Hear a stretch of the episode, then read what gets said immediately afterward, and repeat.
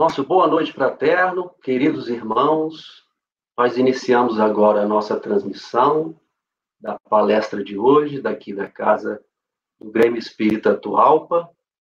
Que Deus possa nos envolver, nos enviar as bênçãos do alto a todos nós que vamos poder participar agora, poderemos participar da mensagem ante os flagelos destruidores do nosso querido irmão Maurício, Maurício Cury. E boa noite, Maurício. Seja bem-vindo. Boa noite, meu amiguinho Adolfo. Maior prazer estar aqui com você, com os amigos que estão nos assistindo, não apenas da nossa do nosso Grêmio Espírito Atualpa, mas aqueles que nos assistem ao vivo e aqueles que estão assistindo agora, nesse momento, da nossa, da nossa palestra gravada, os nossos votos de muita paz. Bem, então, para a gente começar, eu vou ler uma mensagem do livro Fonte Viva, lição de número 84, que se intitula Na Instrumentalidade. Como se conhecerá o que se toca com a flauta ou com a cítara? Paulo, Primeira carta aos Coríntios, capítulo 14, versículo 17, versículo 7. Cada companheiro de serviço cristão deveria considerar-se instrumento nas mãos do Divino Mestre, a fim de que a sublime harmonia do Evangelho se faça irrepreensível para a vitória completa do bem. Todavia, se a ilimitada sabedoria do celeste emissor se mantém soberana e perfeita, os receptores terrenos pecam por deficiências lamentáveis. Esse tem fé, mas não sabe tolerar as lacunas do próximo. Aquele suporta cristamente as fraquezas do vizinho, contudo, não possui energia nem mesmo para governar os próprios impulsos. Aquele outro é bondoso e confiante, mas foge ao estudo e à meditação, favorecendo a ignorância. Outro ainda é imaginoso e entusiasta, entretanto, escapa sutilmente ao esforço dos braços. Um é conselheiro excelente, no entanto, não santifica os próprios atos. Outro retém brilhante verbo na pregação doutrinária. Todavia, é apaixonado cultor de anedotas menos dignas, com que destigura o respeito à revelação de que é portador. Este estima a castidade do corpo, mas desvaira-se pela aquisição de dinheiro fácil. Outro, mais além, conseguiu desprender-se das posses de ouro e terra, casa e moinho, mas cultiva verdadeiro incêndio na carne. É indiscutível a nossa imperfeição de seguidores da Boa Nova. Por isso mesmo, guardamos o título de aprendizes. O planeta não é o paraíso terminado e achamos-nos, por nossa vez, muito distantes da angelitude. Todavia, obedecendo ou administrando, ensinando ou combatendo, é indispensável afinar o nosso instrumento de serviço pelo diapasão do Mestre, se não desejamos prejudicar-lhe as obras. Evitemos a execução insegura, indistinta ou perturbadora, oferecendo-lhe plena boa vontade na tarefa que nos cabe, e o reino divino se manifestará mais rapidamente onde estivermos. Então, meus irmãos, elevando nosso pensamento a Deus, sentindo a presença dos bons amigos ao nosso lado, nos envolvendo, envolvendo nosso irmão, para uso da palavra, nós vamos iniciar hoje a nossa mensagem, a nossa palestra, e então passamos a palavra ao nosso querido irmão Maurício Cury. A palavra é sua. Bom, boa noite a todos. É uma alegria nós estarmos reunidos nesse momento para poder trocar as nossas impressões, as nossas reflexões baseadas no Evangelho sob a luz da doutrina espírita. Então, nossos votos de paz, nossos votos de harmonia, que a mensagem, acima de tudo, ela possa alcançar não apenas as mentes mas os nossos corações, a nossa estrutura psíquica, emocional, que ela sim nos caracteriza a expressão verdadeira, permanente, duradoura, a despeito de todos os nossos esforços, uma vez mergulhados num corpo carnal, na indumentária carnal, participando dessa experiência que não é absolutamente individual, uma experiência que a base dela é o, com, a, o compartilhamento, a convivência, que é desafiadora, e a despeito de todas as alegrias possíveis, na nossa experiência atual, nós estamos aqui reunidos, inclusive para ir ao encontro dos nossos anseios, dos nossos desejos mais íntimos de buscar saciedade, mas não a saciedade do alimento material, que também é importantíssimo, mas a saciedade da água viva, do pão que representa o Evangelho, nessas suas eh, metáforas, nesse simbolismo belo que nós encontramos nas narrativas das chamadas Santas Escrituras, que traduz o pensamento amoroso do Cristo, que vem ecoando nos nossos corações, não apenas no momento grandioso em que ele fez-se homem e o Verbo se fez carne e tabernaculou conosco, ou seja, armou o seu acampamento numa expressão poética que fazia parte da tradição de uma cultura, de uma língua específica, localizada, mas que em todos os momentos as suas palavras sempre foram palavras de vida eterna e sempre transcenderam os limites locais, os limites geográficos, os limites culturais, porque todas essas formas legítimas e belas da nossa historiografia, elas fazem parte de um aspecto ainda ligado à nossa expressão material. E as palavras de vida eterna, a grande missão de Jesus para todos os tempos, nós o localizamos na história, dividindo entre antes e depois dele. Mas o Cristo é atemporal porque ele simboliza a expressão máxima da própria presença divina, que é muito maior do que as expressões legítimas, respeitáveis do mundo material ou mundo tangível que nos cerca. Jesus traz em si mesmo, nas suas ações, nas suas colocações, na sua vivência, na sua vibração, ele nos traz as palavras de vida eterna que significam a própria lei divina. Ele foi o porta-voz, ele é o porta-voz ainda por excelência da nossa da nossa da nossa herança divina. Ele é o irmão mais velho, não um privilegiado, um que foi criado por Deus de forma mais especial do que nós. Não. Como Deus sempre criou, como Deus sempre esteve trabalhando nas próprias palavras do Cristo, meu Pai trabalha até hoje e eu também. Nós temos uma criação que é ad eterno, ou seja, é um dos atributos divinos a própria eternidade. Ele é o único que nós consideramos essa força, Deus, essa inteligência suprema, mas também não só a inteligência suprema, mas como o amor supremo, o amor soberano entre tudo, porque ele é o grande autor da vida, do universo, de todos os seres. Ele é o único que foi capaz de criar o elemento primordial daquilo que se derivou e continua se derivando infinitamente as, as infinitas possibilidades de associações e expressões materiais, desde as mais rarefeitas, quintessenciadas, de acordo com a pobreza da nossa linguagem para falar isso, mas ele também, além de criar o elemento primordial, ele criou os seres inteligentes que povoam o universo. A isso nós chamamos de espíritos. E por que, que a gente faz essa reflexão inicial?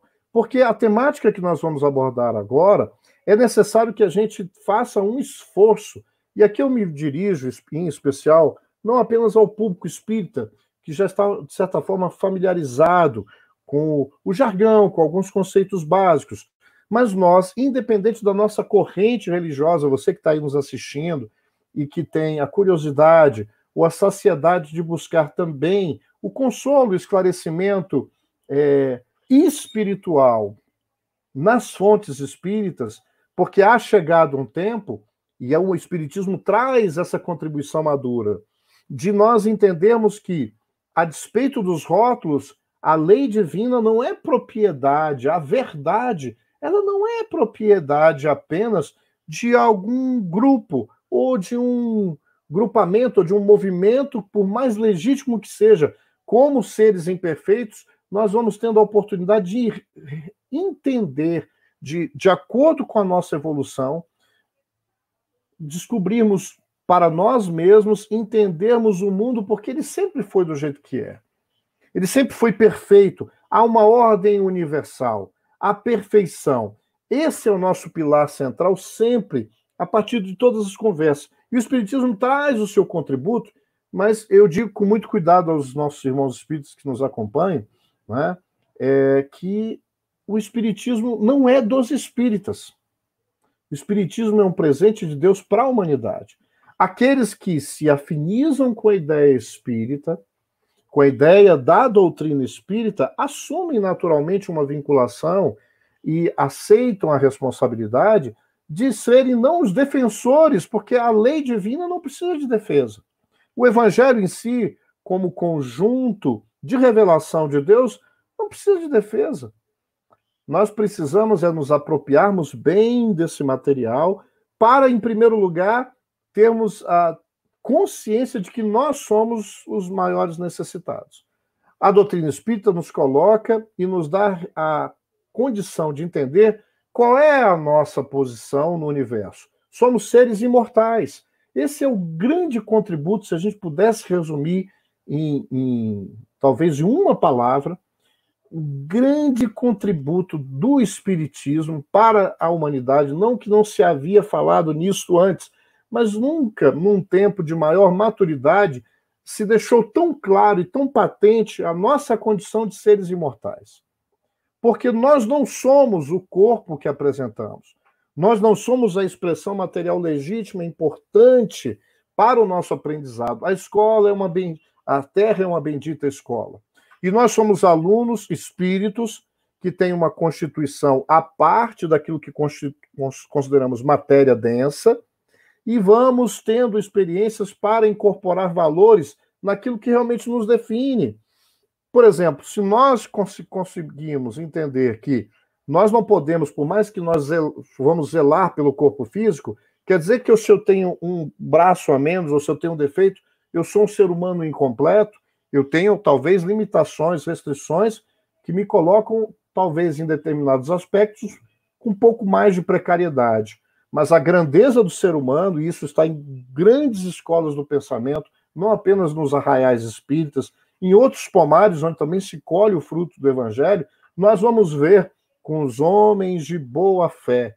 E boa fé não está dito aí do ponto de vista de boa crença. Fé é aqueles que são fiéis, que têm o pensamento antenado para enxergar a lei de Deus em tudo e em todos. Porque a lei divina é a própria expressão do Criador.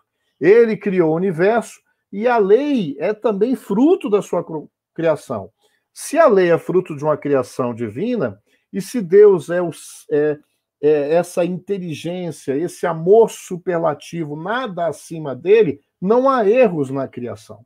Não há, não há nada que não esteja acontecendo que não esteja é, que esteja fora da observação, do alcance da lei divina e, consequentemente, nada que esteja fora do alcance da influência divina, da influência de Deus em nossas vidas. Isso é um pilar dentro da doutrina espírita, mas também creio um pilar de, dentro de várias outras correntes cristãs e também não só cristãs, mas daquelas que conseguem ter a maturidade não apenas intelectiva, intelectual. Então, é importante nós frisarmos que o, o olhar que nós vamos estabelecer agora é um olhar que vai avaliar a nossa expressão, porque estamos encarnados, mergulhados nessa zona de vibração da matéria mais densa, que caracteriza essa escola bendita terrena. Mas é o olhar para o espírito que somos. Porque para o corpo temos a obrigação de mergulharmos nessa experiência para aquinhoarmos outros valores E muitos de nós temos tido várias experiências extremamente dolorosas que não estão numa programação de escola, não estão numa programação de aprendizado regular, mas são consequências da minha liberdade de ação, porque também isto é consequência da lei divina. Ele nos brindou com a liberdade de ação, mas também com a obrigatoriedade de assumirmos as nossas responsabilidades, porque ele não nos fez, quando criados princípios inteligentes no processo evolutivo, esse princípio inteligente evoluindo, chegando à condição daquilo que nós chamamos espírito com E maiúsculo, esse ser que somos, capaz de desenvolver as nossas capacidades intelectivas ao ponto da racionalidade,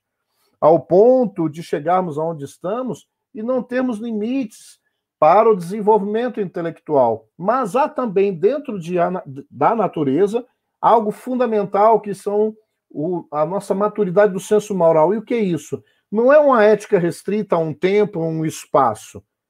Esta ética que nós estamos falando, essa moral, ela transcende isso. É o nosso escolher, o nosso arbítrio entre trilharmos determinados caminhos que têm consequências que são consequências boas quando elas se alinham e elas estão em harmonia com a lei universal, a lei de Deus não apenas com o que a gente chama das leis humanas, que por mais legítimas, importantes, são imperfeitas, porque elas são frutos ainda de mentes, de espíritos que nós somos, individualmente e coletivamente imperfeitos. Esses princípios da doutrina espírita, e dos quais nós vemos a situação de um processo, não há nada estanque nesse, nesse olhar. Quando nós temos essa situação e entendemos que hoje eu mergulhado no corpo que eu estou, com o gênero né, que, que, que tem a ver com a minha expressão material, com a sexualidade, com as características mais saudáveis, ou as limitações que já vêm com o próprio meu corpo, mas também os aspectos familiares, os aspectos dos grupamentos, todos eles têm a ver com os laços que nós entretecemos uns aos outros e com a natureza, os cenários, com as obrigações que estabelecemos com outras pessoas. Muitas dessas ligações, ligações que foram efetivamente mal realizadas. Diante de uma lei que regula não apenas aspectos físicos, químicos, biológicos, da nossa ciência, da materialidade das coisas, há uma lei moral. Ou seja, há consequências do nosso pensar, do nosso sentir, que apesar de nós não podermos tatear isto, elas são tão reais que definem agora quem nos ouve, quem nos ouve, o nosso estado de sensação de dor, de sofrimento, de precariedade ou também de bem-estar. Então, quando nós consideramos nas palavras, nas palavras do Cristo que o Espiritismo é o consolador prometido, o paracleto, não é uma arrogância nossa, porque tantos outros pensadores em épocas diferentes também se, se, se colocaram de uma maneira positiva, com a sua capacidade de enxergar a lei divina, de também estabelecerem com seus pensamentos, com as suas atitudes, aquilo que pode consolar. E consolar não é resolver as situações difíceis que nos afligem. Então vejam bem, nós estamos já falando em aflição, nós estamos falando de dores da alma, a despeito delas também terem a ver com as nossas precariedades, a falta da saúde, ou a saúde abalada, a saúde física, orgânica, ou o recurso financeiro que está comprometido. Vários fatores que na vida material trazem aflições, trazem dores e sofrimentos.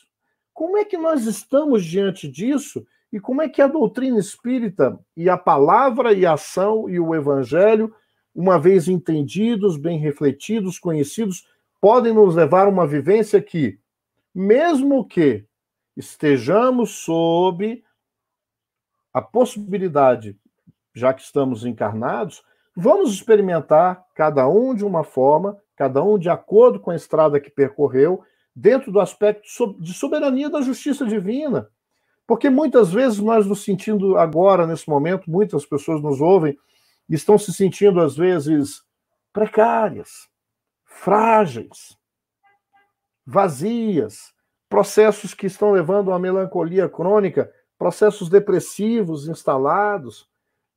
Muitas dessas dores são respeitáveis e agora nós temos, inclusive, a nossa solidariedade, porque não estamos aqui para julgar absolutamente ninguém. Nós, em determinados momentos, nós às vezes fraquejamos. Não apenas, não apenas só não entendemos, mas nos sentimos menores diante daquilo que é a proposta do nosso estudo, os flagelos. Se nós pegarmos a palavra flagelo, nós vamos ver que nos dicionários ela tem a ver com o chicote, um instrumento de tortura, um instrumento de, de, de, de imprimir é, dor física. Então, flagelo, a primeira acepção do termo no dicionário, é um chicote. E o chicote nos vergasta, graças a Deus, pelo menos nessa experiência, não tenho a experiência de ser chicotado. Mas quantos irmãos nossos já receberam na própria pele, e deve ser algo excruciante, o próprio, nosso próprio mestre passou por um flagelo horrível, em que ele sentiu literalmente na carne a nossa violência. A nosso, o nosso destempero, o nosso desequilíbrio, que também são expressões, em muitas vezes, do medo que nós, como humanidade, ainda temos daquilo que se apresenta como a verdade, e uma verdade que incomoda. Uma verdade que o Cristo vem apresentando, inclusive nos dias de hoje, mas nós, pelo um excesso de apego ao meio material que é divino, é importante. Veja bem, há um discurso, às vezes, muito precário no radicalismo dos pontos extremos, nos excessos, em dizer a matéria nada vale. Ora, isso do ponto de vista poético nós podemos fazer e pela precariedade da nossa fala. Mas a matéria vale sim, claro que ela tem importância. Ela só não é o mais importante, assim como quando nós pegamos uma garrafa de suco, o mais importante é a garrafa ou o suco que ela contém? O mais importante na nossa alimentação é o prato ou é o alimento que está nele? É claro que queremos um prato bom um prato limpo, um prato que foi bem cuidado. É claro que nós queremos um talher limpo. É claro que é legítimo o desejo de termos uma mesa bem forrada. E, se possível, se não estivermos agredindo ou destituindo ninguém, agindo com correção, por que não uma toalha bonita? Uma toalha que custou, às vezes, até caro. Por que não cadeiras confortáveis? Por que não um ambiente em que eu vou comer? Se está muito quente, até com ar-condicionado, vejam, que o problema não é nós estarmos usando as expressões materiais. O que é que tem nos trazido sofrimento? Será que é a ausência desses confortos? Nós nos sentimos envergonhados quando temos, às vezes, o contato com pessoas que aparentemente mostram algo que nos choca. Não apenas os irmãos da África, mas os irmãos que estão assim perto de nós, em momentos de grandes sofrimentos coletivos, em que os grandes flagelos destruidores aqueles, aquelas dores maiores que vergastam não apenas indivíduos, mas uma coletividade maior, cada um sendo atingido de acordo com a sua necessidade, de acordo com o seu merecimento, porque nada há de injustiça em tudo isso, nós ficamos impressionados como esses momentos difíceis, nós estamos vivendo um atualmente, como eles evidenciam o que há de melhor em nós, nas nossas conquistas, mas não apenas as conquistas materiais, as conquistas do espírito, que se serviram sim da matéria. A questão é como nós usamos os meios materiais. Quem disse que o Cristo, ou os grandes representantes da verdade humana em todos os tempos, condenaram o uso da matéria ou o próprio corpo? Quando exageramos dizendo a matéria nada vale e começamos a vergastar, olha o termo, o verbo, né? A flagelar, a supliciarmos-nos numa atitude voluntária, isto é uma expressão que não está muito bem apropriada. Saímos daquilo que é um equilíbrio, uma harmonia com a lei, que não nos pede a violência contra as expressões materiais, pede sobriedade, pede equilíbrio, seriedade, uso dos nossos potenciais de raciocínio para entendermos que aqui estamos com um propósito. Qual o propósito? enriquecermos, qual o problema se isso for uma consequência natural? O grave problema é eu estou escravizado a esses processos, eu os controlo, eu os domino, ou eles é que me dominam a pauta, e em vez de eu aprender com os recursos materiais para auxiliar a elaborar os frutos do Espírito, Paulo fala dos frutos do Espírito nas suas cartas.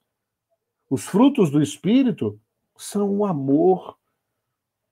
O amor que nós já temos em essência e que já vem sendo evoluído e aprimorado no decurso de várias experiências carnais que nós já tivemos em outras encarnações, porque esse é o objetivo de uma escola. Há dentro da, das leis divinas soberanas uma lei chamada lei de evolução. E ela é uma lei, por mais que eu possa dizer eu não concordo, eu não aceito, é como alguém que quer dizer agora, olha, eu não aceito a lei da gravidade. Olha, você aceitando ou não, você está sob o império dela. Nós estamos sob o império divino. E quando eu falo império, é uma palavra de absoluta. Ele nos ama infinitamente. Mas ele não nos deu escolha. Ele assim determinou. Não nos deu escolha do ponto de vista de negarmos e fugirmos das leis deles. E o primeiro a cumprir a própria lei é Deus. Porque, mesmo vendo na linguagem comparativa das nossas estruturas familiares, ele é o pai. Podemos chamar de mãe, mas dentro das tradições religiosas na escola terrena, nós vamos falar dele como pai. Não há nenhum processo aí machista, tá, gente? A questão é: se é um pai e uma mãe, o que, que ele deseja para o filho? Nós temos aqui várias pessoas, uma boa noite a todos. Estou vendo aqui nosso querido Paulo Viana, Sandra Cortez, Avis Quadrado, Avis ou Aves, não sei, viu, meu irmão, se eu pronunciei direito. Tá? Boa noite, o Eduardo, Fábio, Ma Maria Doelinger, lá de Anchieta. Ó, um beijo para vocês. O Andrezinho, Ana Rita, a Bia Gonçalves, o Cleidson, não vou poder, a Cláudia. Tem muita gente agora acompanhando com a gente. Vocês vejam bem, é, todos nós aqui, todos nós aqui, estamos assim, mergulhados. Somos pais, mães, avós, cuidadores. E nós, mesmo sendo imperfeitos, o que nós desejamos aos nossos filhos?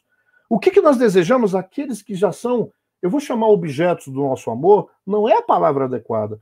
Porque quando nós consideramos a quem nós amamos objeto, ainda é um amor possessivo, ainda é um amor dentro das expressões dos níveis que os gregos assim colocaram palavras diferentes, é o amor naquela expressão do eros, não do eros apenas da sexualidade, da sensualidade na sua expressão é, sexual, Eros no sentido do, da sensualidade, ou seja, dos sentidos em geral.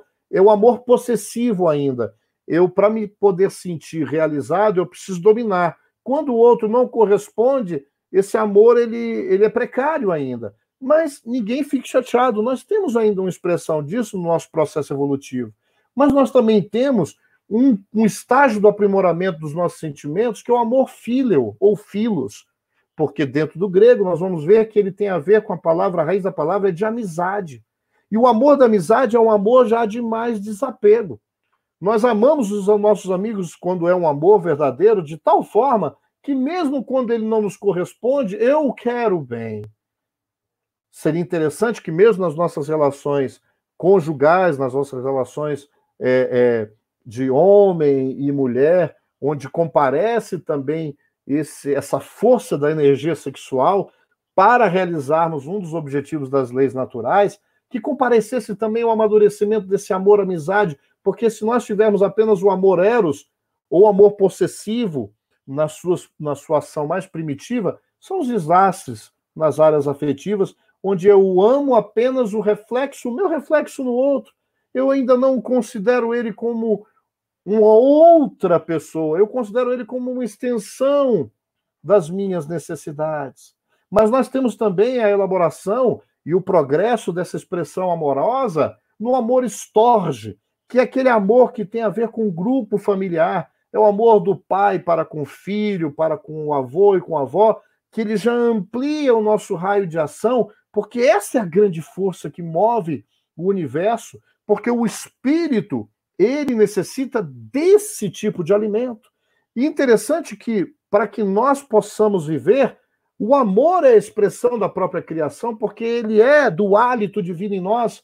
Quando, na linguagem simbólica, Deus sopra nas narinas quando ele modela o Adão, o homem do barro, ou seja, aquele que é feito com os elementos da terra, ele sopra a vida. E por que o sopro? A simbologia do ar, do pneuma.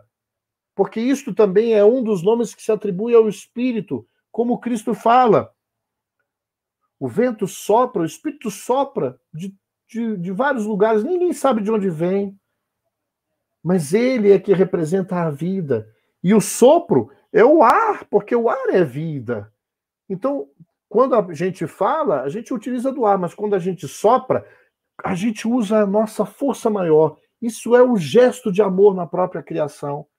Que depois dele ter feito simbolicamente toda a casa, preparado, ele nos premia com a oportunidade de dizer agora vai e vive. Construa a história, respeitando na criação a própria diversidade infinita, mas há uma unidade em torno de tantas expressões diversas que é o que a expressão do amor em nós que consubstancia a própria lei divina, que é una, mas pode ser observada e didaticamente entendida por vários aspectos, e um deles, alguns deles, Kardec do Livro dos Espíritos, inaugurando a terceira parte, fala das leis morais, que também na pergunta 614, Kardec pergunta se essas leis morais, elas também são, né? Se as leis morais, ou as leis naturais e as leis morais são a mesma coisa. E os espíritos abrem essa parte da revelação no livro dos espíritos dizendo: sim, a lei natural e a lei moral é uma só. Então esse é um grande primeiro ensinamento para que a gente entenda que o universo moral não está separado, por exemplo, dos, do, dos acontecimentos e fenômenos que caracterizam a matéria.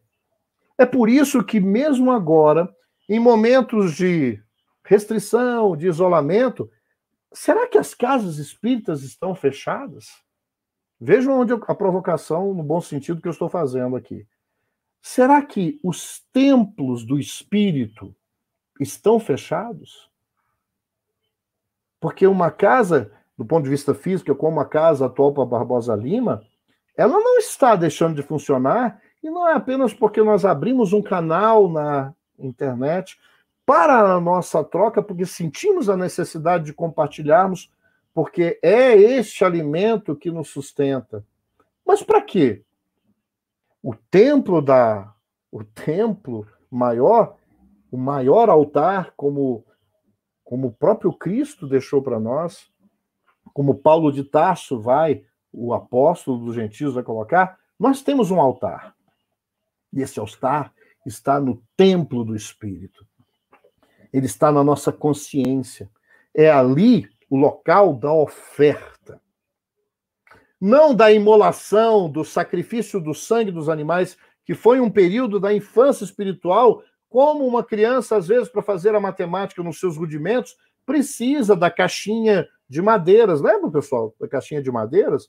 Nós precisamos dos lápis de cor, de colorirmos, de ligarmos as quatro laranjinhas aqui com o número 4. São instrumentos. Hoje está mais apropriado do que isso, é porque eu estou lembrando da minha época de alfabetização e de base da matemática.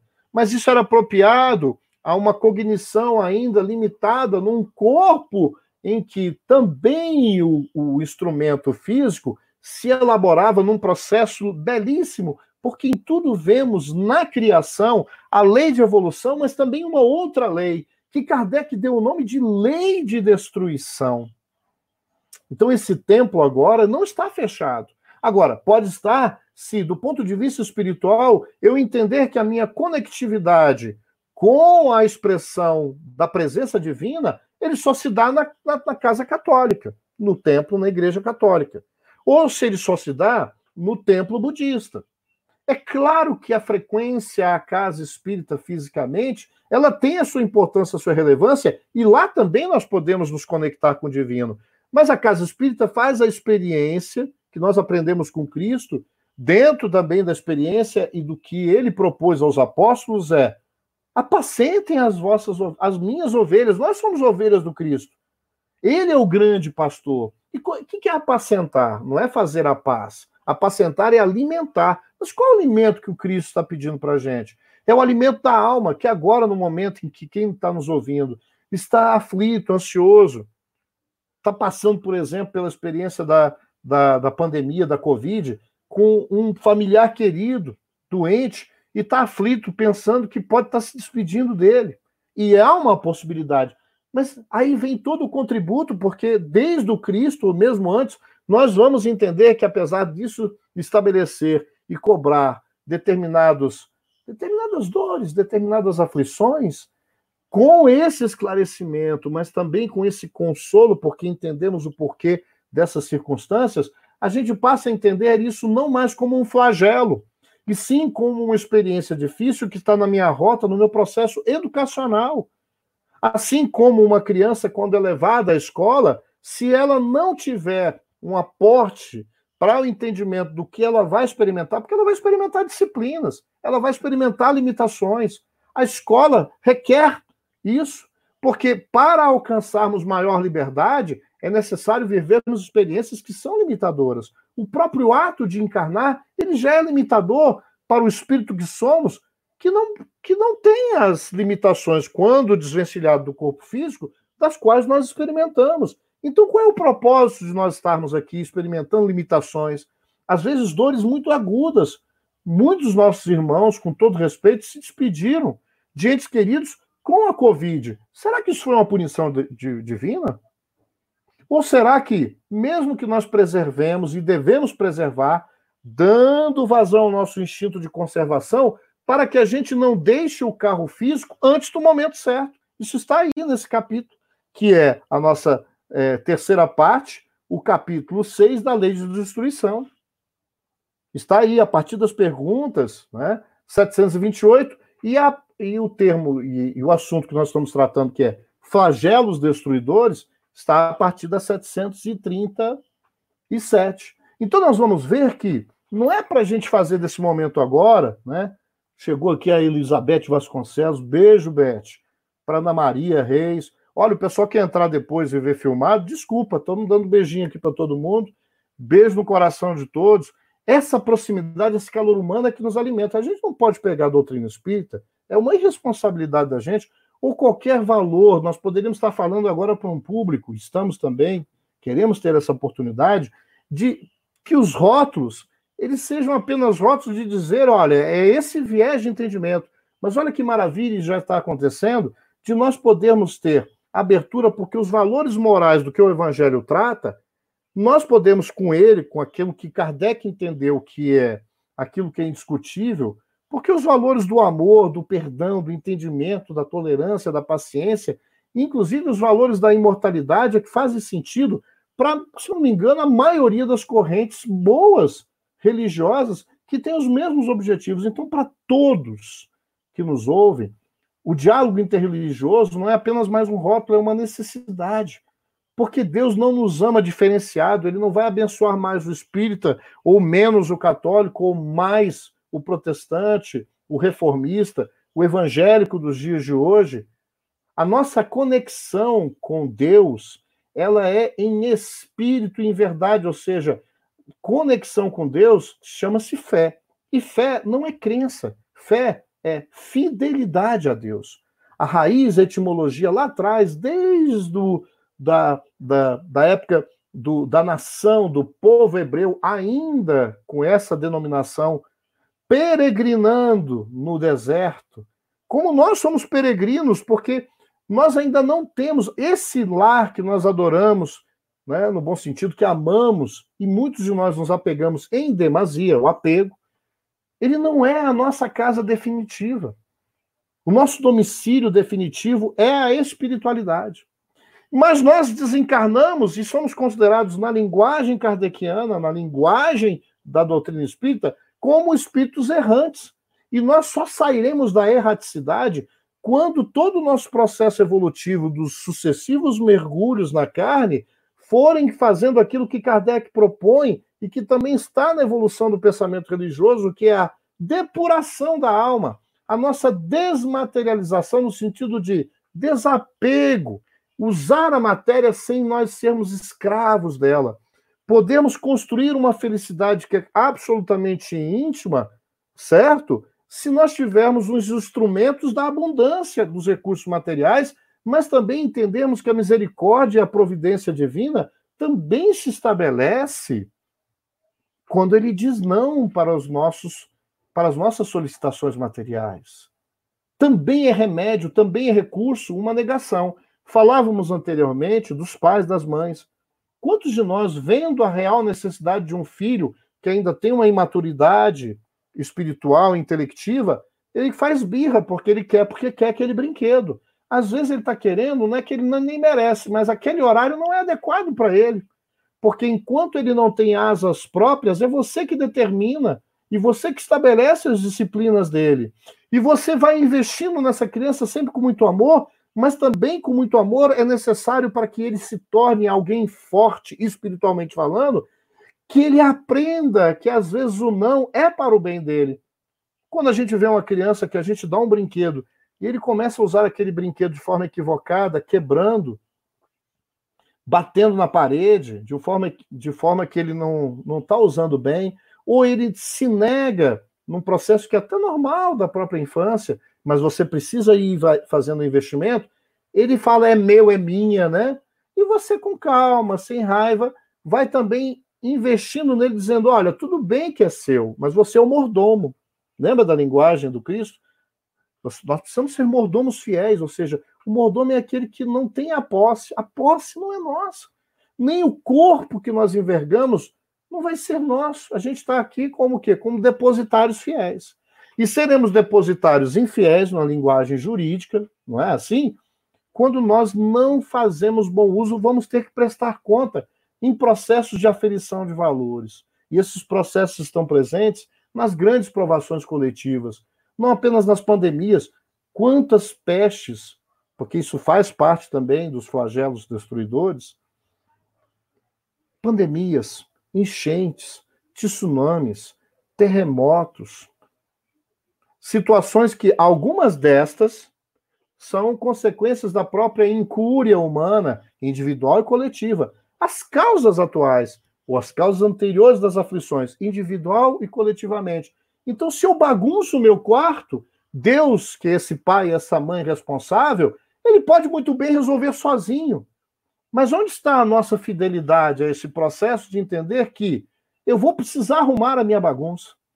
Agora, quem não se afasta de nós quando tem consciência é o pai e a mãe, que não vai deixar a gente sozinho para arrumar, porque para destruir, para a gente bagunçar a nossa vida, bagunçar o coração, destruir e violentar a esperança de quem está ao nosso lado, são todos erros dentro dessa estrutura moral que é real e que nós ferimos está na lei. Na verdade, a gente não fere a ninguém.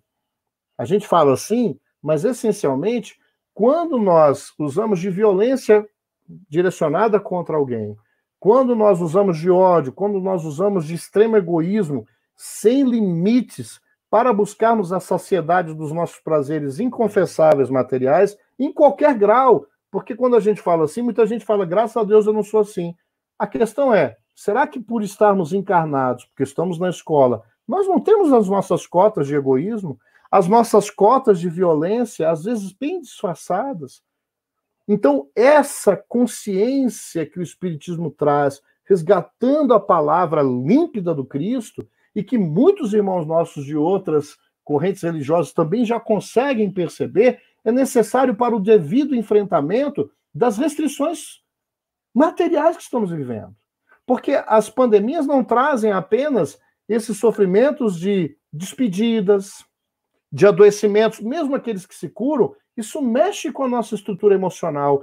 A questão é, não é nós pedirmos a Deus que simplesmente retirem-nos de nós, porque quando um filho está sofrendo e chora, um pai, uma mãe, o coração racha.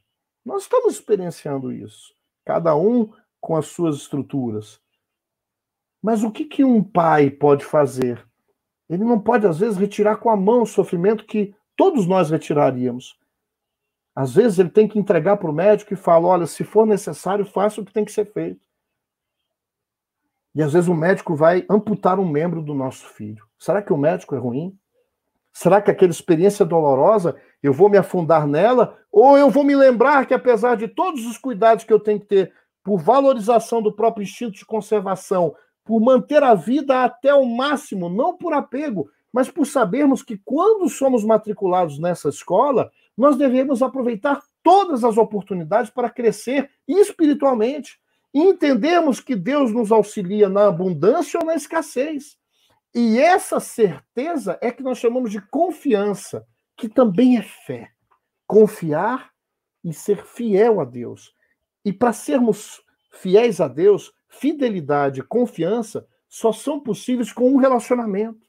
Então, diante das pandemias, diante das tragédias que podem acontecer coletivas ou não, a grande pergunta: será que são castigos divinos? Ou são experiências daquele pai que, em determinados momentos, para acelerar o nosso processo de entendimento, permite que recursos dolorosos da retirada de um determinado conforto, que nos tira dessa zona de conforto perigosa, para nós construirmos os valores que nós poderíamos levar muito tempo para edificar no reino íntimo.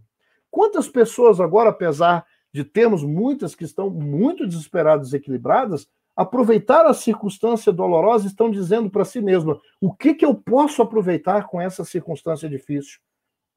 Ouvimos num companheiro muito amado, querido, que se despediu, e eu me perdoe, eu não posso fazer aqui a referência pessoal, porque é, em respeito a, a, várias pessoas.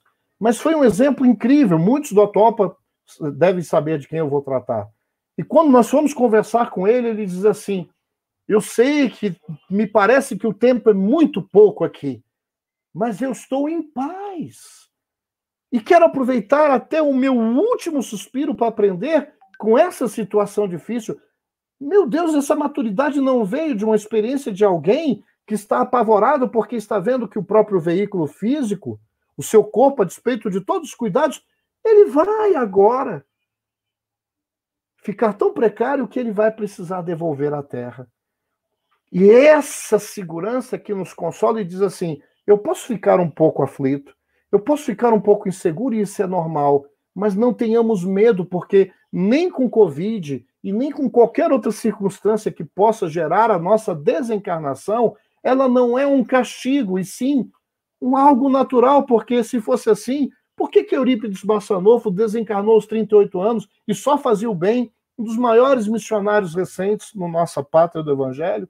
Será que ele foi punido com a desencarnação cedo? Será que o próprio Cristo, que teve três anos, deu errado? Então, nesse capítulo, Kardec inquire os espíritos, os espíritos falam: olha, um grande general, ele não está preocupado se a roupa desgastou dos seus soldados. A preocupação dele é manter a vida dos soldados. Deus nos vê como esse espírito, e isto aqui como a roupa. Então não quer dizer que ele não dá importância. Eu posso dar valor à minha roupa, que é um, é um, é um exercício de zelo. Cuidar de uma roupa que eu foi difícil de comprar, então eu passo, eu lavo direitinho. Mas chega uma hora que essa roupa, por mais bem cuidada, a gente não tem que passar para frente. E me perdoe, né, gente? Tem gente que às vezes deixa passar para frente com cada buraco que não dá nem para receber remendo para passar para o próximo. A gente, inclusive, às vezes tem que se despedir dela que não dá para ninguém. Vira pano de chão, às vezes, na nossa casa. E isto não é destruição, isso é uma transformação. Porque tudo que é visível, tangível, há de ser destruído, segundo o enfoque que Kardec dá, que na prática o que nós chamamos de destruição é uma transformação. Trans, movimento, forma, forma, matéria. Os únicos que não estão suscetíveis à destruição no sentido de extinção é o espírito que somos. E isso precisa não apenas entrar nas nossas consciências, no nosso intelecto, mas isso precisa entrar no meu coração e ditar uma nova pauta. Porque nós precisamos proteger os nossos filhos. Precisamos proteger quem nós amamos. Kardec, na Revista Espírita de 1865, muitos aqui acho que já devem ter até falado nessas lives, não sei. Mas tem uma revista espírita que ele fala, ele, ele traz artigos e contribuições de uma época que estava tendo a epidemia do cólera. O espiritismo e o cólera. Gente, leiam, porque nós vamos ver o bom senso encarnado nos dizer que é necessário nós cuidarmos do nosso corpo. Que o medo é a pior pandemia. Então, não ter medo não é nós nos expormos de forma é, irresponsável, é, sem os cuidados da máscara, do álcool gel, da higiene. E vamos dizer, né? Pandemia também serve para essas coisas. Quantos irmãos nossos, me perdoem falar, não vou falar pessoalmente, a gente ia nos banheiros públicos, principalmente o masculino, e a gente via o sujeito sair do box sanitário e não usava a pia para lavar a mão. Pessoas de terno e gravata, ditas pessoas instruídas. Nossos péssimos hábitos em toda a higiene. Se na própria higiene material, que é um exercício, nós não temos essa higiene, e a nossa higiene mental, a higiene dos sentimentos que nós acumulamos de mágoa, de culpa, de temor, olhar para a nossa realidade, esse mergulho profundo de quem nós somos, é o que nós sentimos, é o que nós construímos nas nossas relações. Nós somos efetivamente o nosso lado bom, não aquilo que nós guardamos só para nós. A diferença é que quanto mais do amor que nós temos, nós compartilhamos nas expressões mais singelas, inclusive se utilizando dos afazeres mais simples das nossas atividades materiais, essa volta que forçada para valorizarmos o ambiente do lar, que também é um templo sagrado. Se no atual para Barbosa Lima, em outros salões respeitáveis de outros templos, nós nos disciplinávamos, pelo menos ali naquele templo de oração, de elevarmos o nosso pensamento, de não baixarmos o teor das nossas conversações, e às vezes até aí nós oscilamos. Será que agora a nossa casa ela não pode ser também um posto avançado da casa de Atualpa? Ou de outros templos respeitabilíssimos? Esta é uma oportunidade de crescimento mais acelerado, como é a pergunta 737, que a gente não vai finalizar sem a gente compartilhar com os amigos. Vejamos com que fim fere Deus a humanidade por meio dos flagelos destruidores. Kardec nem pega leve. Por que, que Deus fere? Mas será que Deus fere? Mas os espíritos sequer corrigem a pergunta de Kardec. Ele fala: para fazê-la progredir mais depressa. Assim como uma mãe, um pai, apesar de estar rachando por dentro, é necessário retirar o, o, o, o brinquedo, o instrumento, às vezes o videogame, por conta de uma criança, um adolescente que nós estamos investindo em orientação e porquê, chega uma hora que você tem que usar de uma medida extrema para que ele, sentindo na pele a ausência, possa ter a oportunidade de elaborar o quanto aquele instrumento precisa ser melhor utilizado e quais instrumentos, a partir do nosso próprio corpo, dos nossos tesouros, dos nossos talentos, das nossas aquisições intelectuais, estão sendo ou subutilizadas, ou utilizadas absolutamente em prol do nosso próprio interesse pessoal. A humanidade há de se recuperar.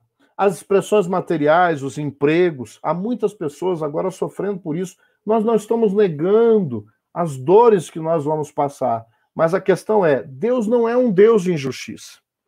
E se eu posso ter temporariamente todas as consequências que vão me afligir, Agora, a forma como nós vamos nos portar diante dela, estabelecendo uma confiança absoluta em Deus, mas não só em Deus, mas não aquela confiança que para e que não faz a, a movimentação de buscarmos. Então, se nós estamos sem o, o recurso material, é legítimo que eu peça a Deus forças, mas que eu lute bravamente com todos os recursos dentro da lei divina e da lei humana para conseguir o alimento.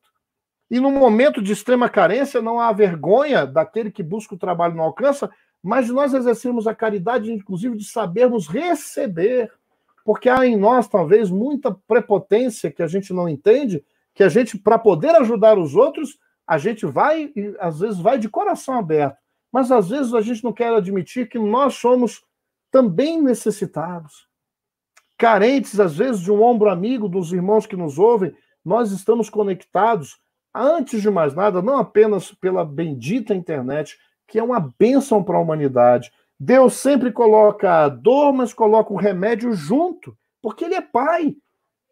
Ele não é alguém que castiga. E me perdoe falar em Deus como alguém, né? Ele não é um ser. Nós somos seres. Mas nas metáforas, ele está para nos auxiliar.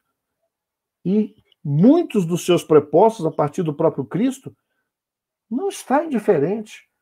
Na passagem em que Jesus está no barco dormindo, dormindo porque ele está tranquilo, porque confia. Por que confia? Porque entende a providência divina. E sabe que nada acontece sem a permissão de Deus. E diante da tempestade usa todos os seus recursos porque é acordado pelos seus discípulos que, como nós, diante das nossas travessias, porque Jesus atravessava num barco, porque foi Jesus que pediu: vamos para o barco e vamos para um outro lado. E diante do tormento da tempestade, porque é característica da nossa vida, não apenas tempos de calmaria, mas tempos de tempestade que cumprem um papel pedagógico, por mais duro que seja. Então, para todos nós que estamos sofrendo, cada um a seu termo, não vamos perder a esperança. E essa esperança ela precisa ser robustecida nessa fé, nesse entendimento de que Deus provê. Mas ele provê, ele estende a mão, mas é necessário também haver um movimento, porque conexão com o divino significa relacionamento. E relacionamento precisa da participação de dois.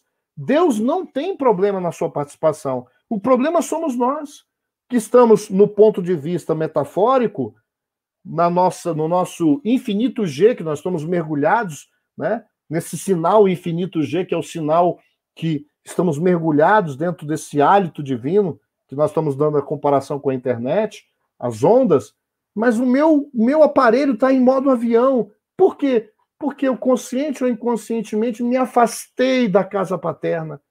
Estou tão mergulhado nas expressões materiais que quando eu sinto a ausência delas na saúde, nos recursos financeiros, nas dificuldades de relacionamento, eu me sinto abandonado pela providência divina. Então, para aqueles que estão sofrendo, não apenas entender que não existe abandono, existe uma sensação, por conta da nossa precariedade, de buscarmos esse Deus que vai até um certo ponto, mas espera aqueles meninos, aquelas crianças que já estão dando seus passos, ele coloca as mãos prontos para nos segurar, mas ele espera os primeiros passinhos da criança, porque se nós segurarmos ela o tempo inteiro no colo, ela não vai aprender a andar. Esse é o princípio que está por trás da lei, não só das questões que nos ferem a história individual, mas as histórias coletivas da humanidade, em que os arcos temáticos se fecham num processo de semeadura, mas também de colheita, e de aceleramento através dos momentos difíceis. Qual marinheiro? Temos gente da Marinha aqui, nos, nos, talvez nos assistindo, ou de algum tipo de força armada. Qual soldado? Ele vai se formar apenas nos momentos de calmaria. Ele precisa do treinamento. Qual marinheiro se forma apenas em mar calmo? Qual aeronauta vai conseguir se tornar um grande aviador seguro apenas com um céu chamado de brigadeiro.